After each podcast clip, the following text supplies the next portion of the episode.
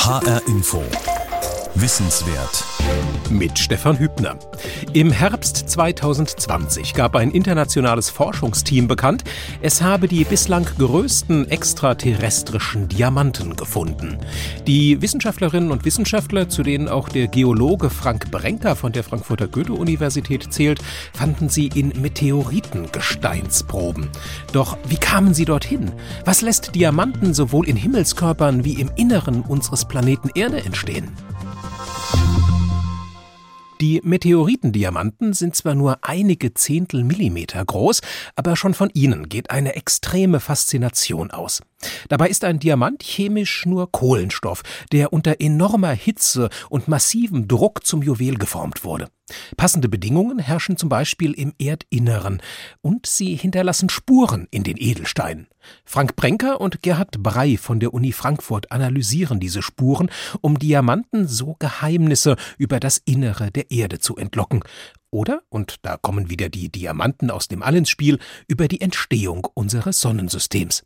Claudia Bayer hat die Labore der Forscher in Frankfurt besucht und dabei festgestellt, aus Sicht der beiden Geologen sind die Diamanten nicht der Schatz, sondern eher die Schatztruhe. Ich finde den wunderschön. Schöne geschliffene Diamanten sind wunderschön, ja. Aber natürlich von meinem Interesse her sind genau die nicht interessant. Das sind nicht die wertvollen für uns. Für uns sind die sogenannten wertlosen Diamanten eigentlich wertvoll. Ja. Gerhard Brey ist Geologe am Institut für Geowissenschaften der Goethe-Universität in Frankfurt.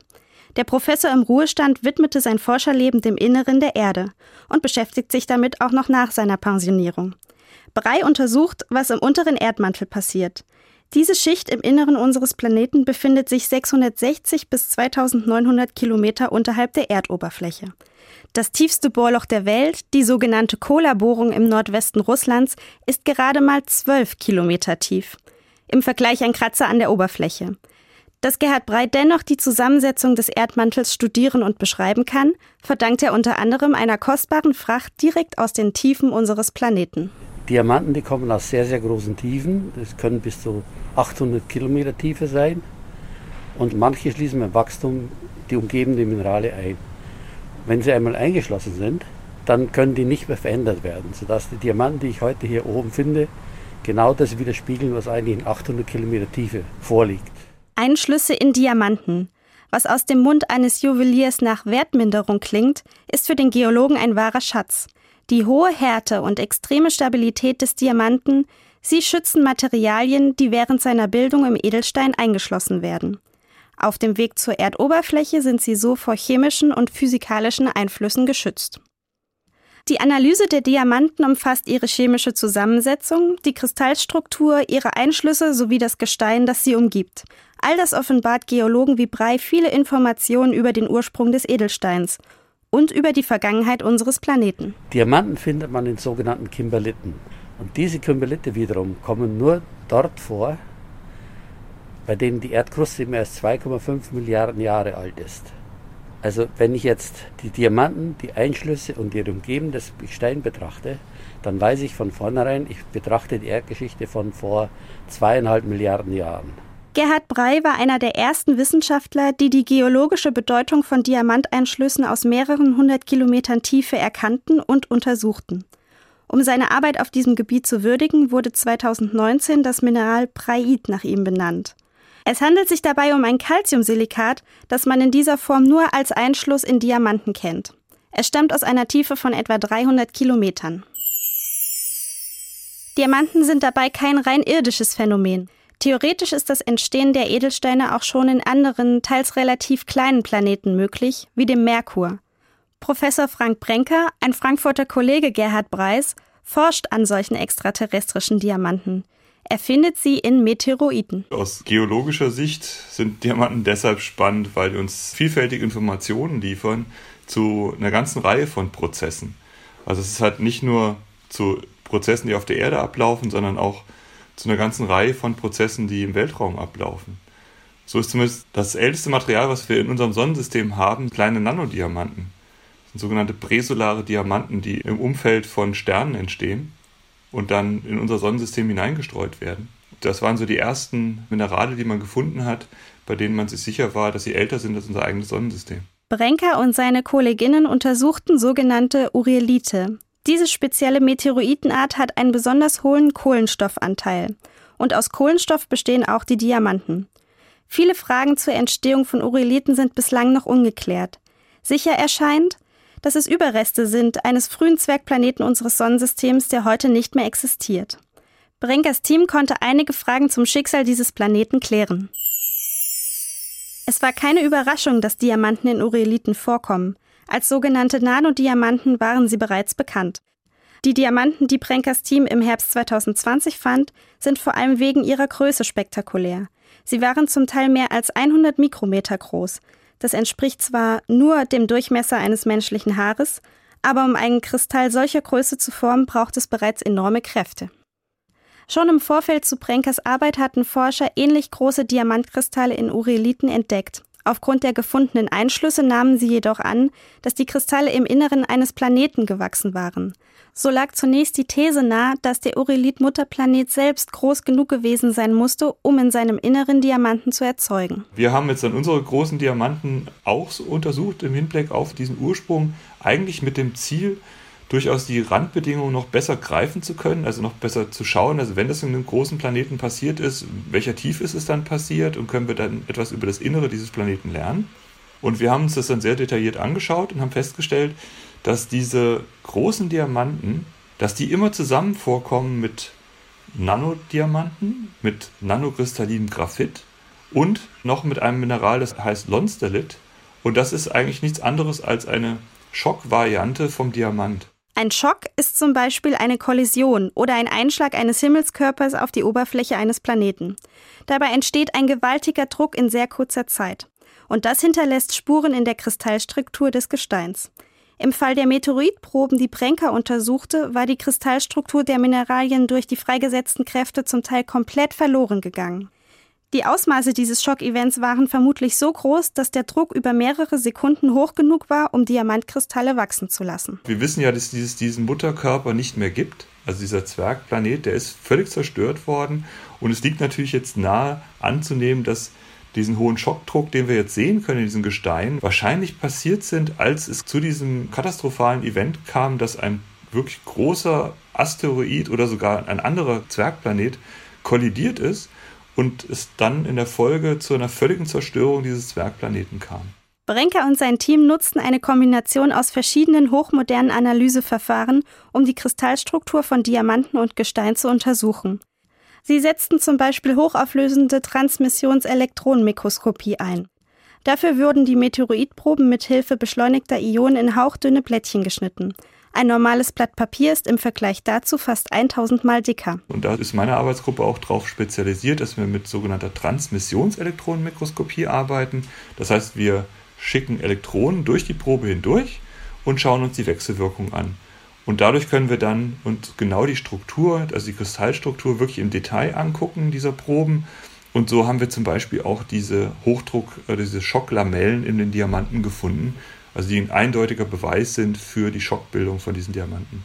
Für die Geologen der Goethe-Universität Frankfurt halten die Diamanten noch jede Menge Geheimnisse bereit. Ohne Frage sind sie wertvolle Edelsteine. Aber das Wissen, das Diamanten über die Entstehung unserer Welt preisgeben, das ist unbezahlbar. Geheimnisvoll, wertvoll, unbezahlbar. All diese Attribute eilen Diamanten voraus. Doch was genau macht diese Edelsteine so begehrenswert für uns? Das wollte ich von der Mineralogin, Schmuck- und Edelstein-Sachverständigen Dr. Heidrun Wiedler wissen, bekannt als Juwelenexpertin aus der Fernsehreihe Kunst und Krempel. In ihrem Büro in Heidelberg habe ich sie getroffen und sie hat mir erst nochmal die Chemie der Diamanten etwas genauer erklärt. Diamant ist ein Mineral, das aus kristallisiertem Kohlenstoff besteht. Dieser kristallisierte Kohlenstoff ist in einer ganz bestimmten Kristallstruktur angeordnet. Man bezeichnet dieses System als das rhombische System. Das heißt, die Atome haben in dieser Kristallstruktur alle immer den gleichen Abstand und das wiederum erklärt, warum der Diamant das härteste Material ist, was wir als natürliches Mineral auf dieser Erde haben. Wo entsteht denn auf unserer Erde so ein hochgradig geordnetes, hartes Material? Also der Diamant entsteht unter sehr hohen Drucken und Temperaturen, also Drucken von 40 bis 60.000 Atmosphären und Temperaturen von 1250 Grad im Erdmantel. In diesem Bereich ist das dortige Umfeld ein Magma, also ein zähflüssiger Brei. Und dieser zähflüssige Brei wird dann durch Eruptionen durch Vulkanismus nach oben gedrückt und infolgedessen entstehen dort auch die Diamanten. Kann man dann sagen, da wo auf der Erde der Vulkanismus und die Plattentektonik besonders aktiv ist, besteht auch die größte Wahrscheinlichkeit, Diamanten zu finden?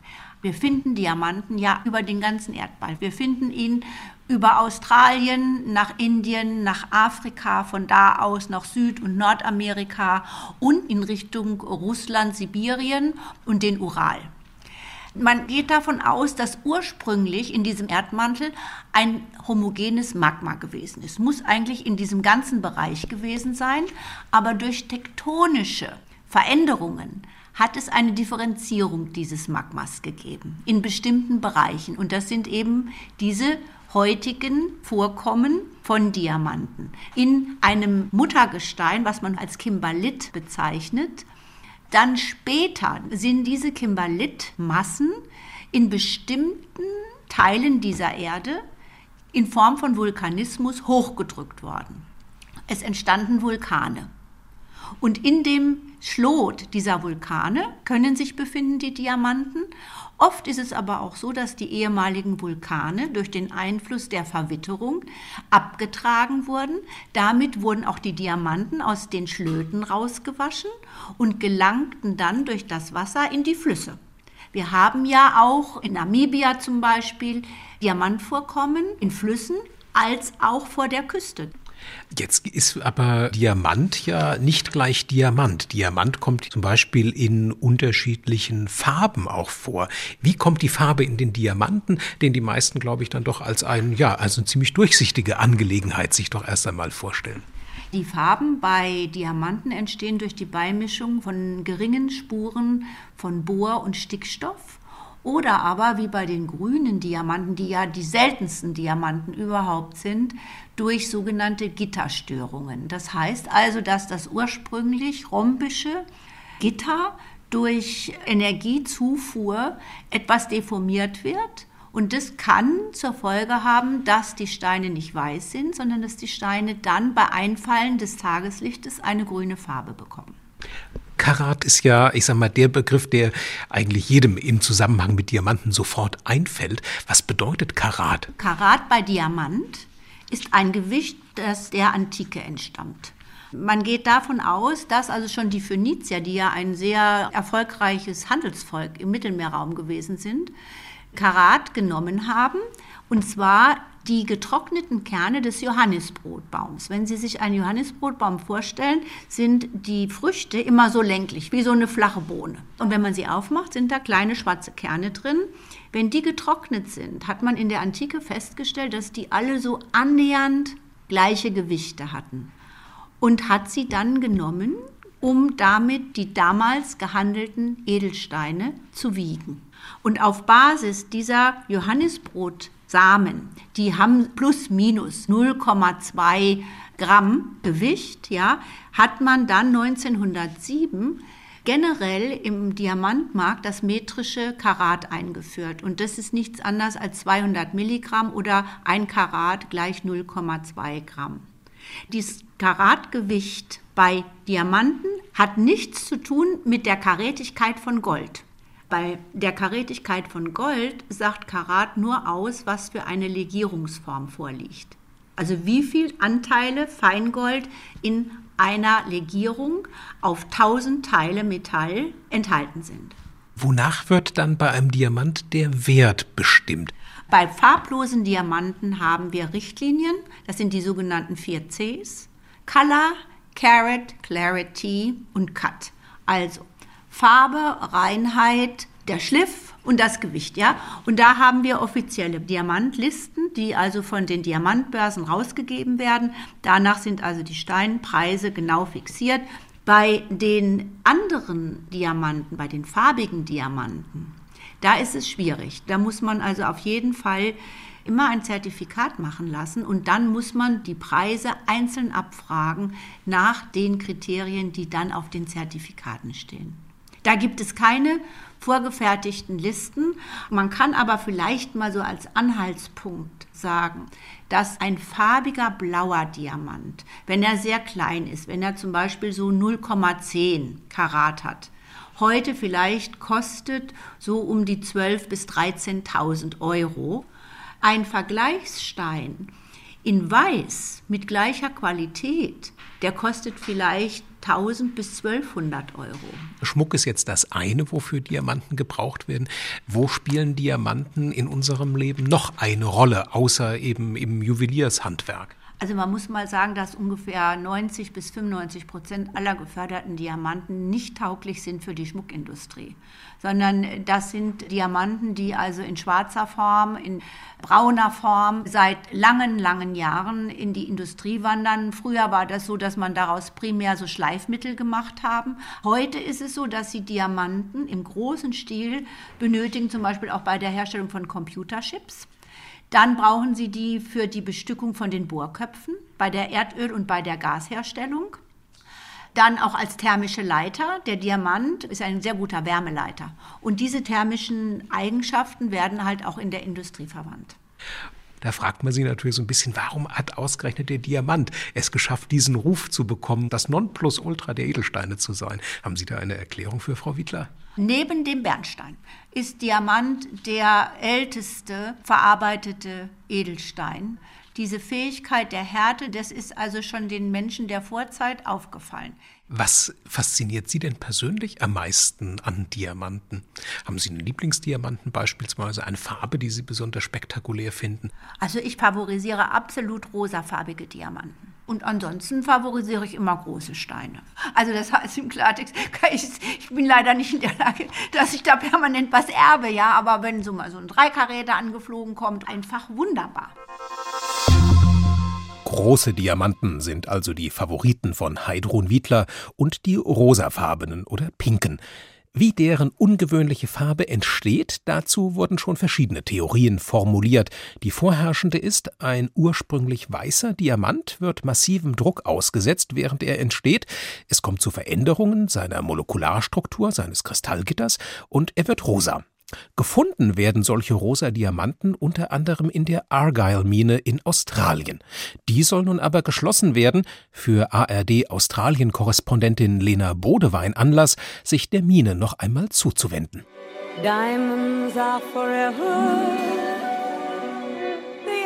Diamanten sind für immer. Oder in der deutschen Werbeentsprechung, ein Diamant ist unvergänglich. Das mag sein, aber Diamantenminen sind es nicht. Das Ende einer Ära für die globale Diamantenindustrie. So nennt der Radiomoderator das, was am 3. November dieses Jahres geschah. After almost 40 years of digging up diamonds der Bergbaugigant Rio Tinto hat in Australiens wildem Nordwesten die Argyle-Mine betrieben, die einzige noch aktive Diamantenmine des Landes, das weltgrößte Vorkommen pinker Diamanten. Und nun wird die Mine geschlossen.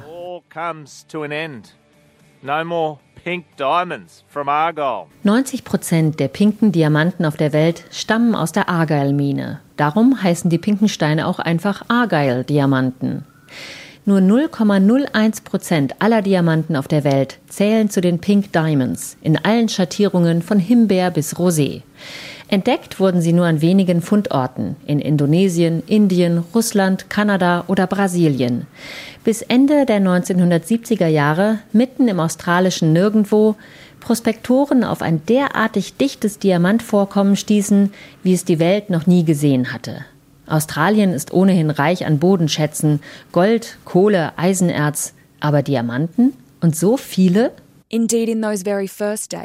In den ersten Wochen ihres Betriebes förderte die Mine 60 Karat Diamanten pro Tonne. Kein anderes Vorkommen auf der Welt hat das je geliefert erzählt die Journalistin Amanda Hooten in ihrem Podcast. Argyle hat die Geologiebücher neu geschrieben. Dieses Vorkommen hat die weltweite Diamantproduktion über Nacht verdoppelt. Üblich waren 3 Karat Diamanten pro Tonne. Hier förderten sie 60 Karat. Es waren vor allem braune Diamanten oder, wie sie bald aus Marketinggründen genannt wurden, Champagnerfarben. Unglaublich viele. Als die erste Lieferung in Antwerpen ankam, dem Diamantenhandelsplatz der Welt, da gerieten die Zollbeamten in Panik. Normalerweise kamen Diamantenlieferungen in Umschlägen an. Das war die übliche Größe, erzählt Amanda Houghton. Hier kamen drei ganze Koffer voll. Weil die Zöllner keine Verantwortung für eine solche Menge übernehmen wollten, sollte der Argyle-Vertreter sie sofort abholen und schob sie in aller Eile auf einem Gepäckwagen ungesichert durch die Straßen von Antwerpen. Die weltweite Diamantenförderung hat zum Teil einen schlechten Ruf wegen sogenannter Blutdiamanten. In westafrikanischen Ländern wie Angola, Elfenbeinküste, Guinea oder Sierra Leone finanziert der Handel mit diesen Blut- oder Konfliktdiamanten gewalttätige Konflikte. Ihr Schmuggel unterstützt Bürgerkriege, Milizen können Waffen damit kaufen, blutige Auseinandersetzungen werden so verlängert. Aber in den vergangenen 20 Jahren ist einiges passiert, auch im Bewusstsein der Käufer. Der Kimberley-Prozess ist in Gang gekommen, der eine Zertifizierung aus konfliktfreier, nachvollziehbarer Produktion verlangt. Doch Menschenrechtsgruppen kritisieren auch die Arbeitsbedingungen. Gerade in westafrikanischen Minen kommt es immer wieder zu Kinderarbeit. Die Bedingungen seien unmenschlich und lebensgefährlich. Sieben Unternehmen, die den Großteil der Diamantenproduktion ausmachen, verpflichten sich daher zu menschenwürdiger, nachhaltiger, umweltschonender und klimafreundlicher Produktion. Die Argyle-Diamanten stehen besonders für diesen Wandel, erzählt Journalistin Amanda Houghton. Die damalige Frau von Schauspieler Colin Firth trug pinke Argyle-Diamanten zu den Oscars 2010 und zeigte so der Welt, dass sie reich und ethisch verantwortungsbewusst zugleich war.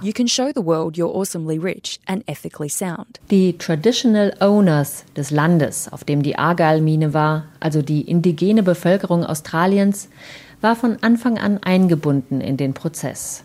Rio Tinto holte die Erlaubnis der verschiedenen Gemeinschaften ein. Die sind in ungenannter Höhe an den Einkünften beteiligt. Es gibt eine Schöpfungsgeschichte über die Hügel hier. Die Diamanten sind Teil dieser Geschichte. Erzählt Kolya Sampi, Mitglied des ansässigen Aboriginal-Volkes der Gija. In der Schöpfungszeit versuchten unsere Frauen einen Barramundi, einen Raubfisch zu fangen. Der sprang davon und verlor dabei seine Schuppen im seichten Wasser. Das sind die Diamanten, die wir heute finden. In den Hügeln, von denen Kolya Sampi erzählt, 3000 Kilometer von Perth im Südwesten und 1000 Kilometer von Darwin im Norden Australiens entfernt, da klafft eine dunkelrote Wunde in der Landschaft zwischen roten Felsen und goldenen Gräsern. 400 Meter unter der Erde, in dunklen, stillen, feuchten Tunneln, dort waren die Diamanten zu finden. Roh sollen sie tatsächlich Fischschuppen ähneln. Aber auch der größte Barramundi hat nur eine endliche Zahl von Schuppen. Die Mine wird geschlossen. Ein jahrelanger Prozess, wie der General Manager Andrew Wilson beschreibt. Wir renaturieren die Landschaft. Wir bauen alles ab. Wir verschließen unsere Abraumhalden, das dauert fünf Jahre und dann werden wir noch zehn Jahre die Wasserwerte kontrollieren und auch die Pflanzungen überwachen. Die ansässigen Aboriginal sind auch dabei mit einbezogen. Sie sammeln Samen der lokalen Vegetation, ziehen daraus Setzlinge und pflanzen sie an. Das wollen sie später als Geschäftsmodell für viele weitere Minen in Westaustralien anbieten. Das ist großartig. Wir haben Arbeit für die nächsten Jahre. So können wir auf unser Land zurückkehren. Ich glaube zwar nicht, dass ich erleben werde, wie es aussieht, wenn alles gewachsen ist. Das dauert. Aber meine Kinder und Enkel werden es hoffentlich sehen. Aus All und tiefster Erde kommen sie, die Diamanten. HR Info Wissenswert widmete sich heute einigen der faszinierenden Facetten dieser vielleicht berühmtesten Edelsteine der Welt. Sie finden die Sendung ab sofort auch auf der Homepage hrinforadio.de, außerdem in der ARD Audiothek und in der ARD Audiothek App fürs Handy. Mein Name ist Stefan Hübner.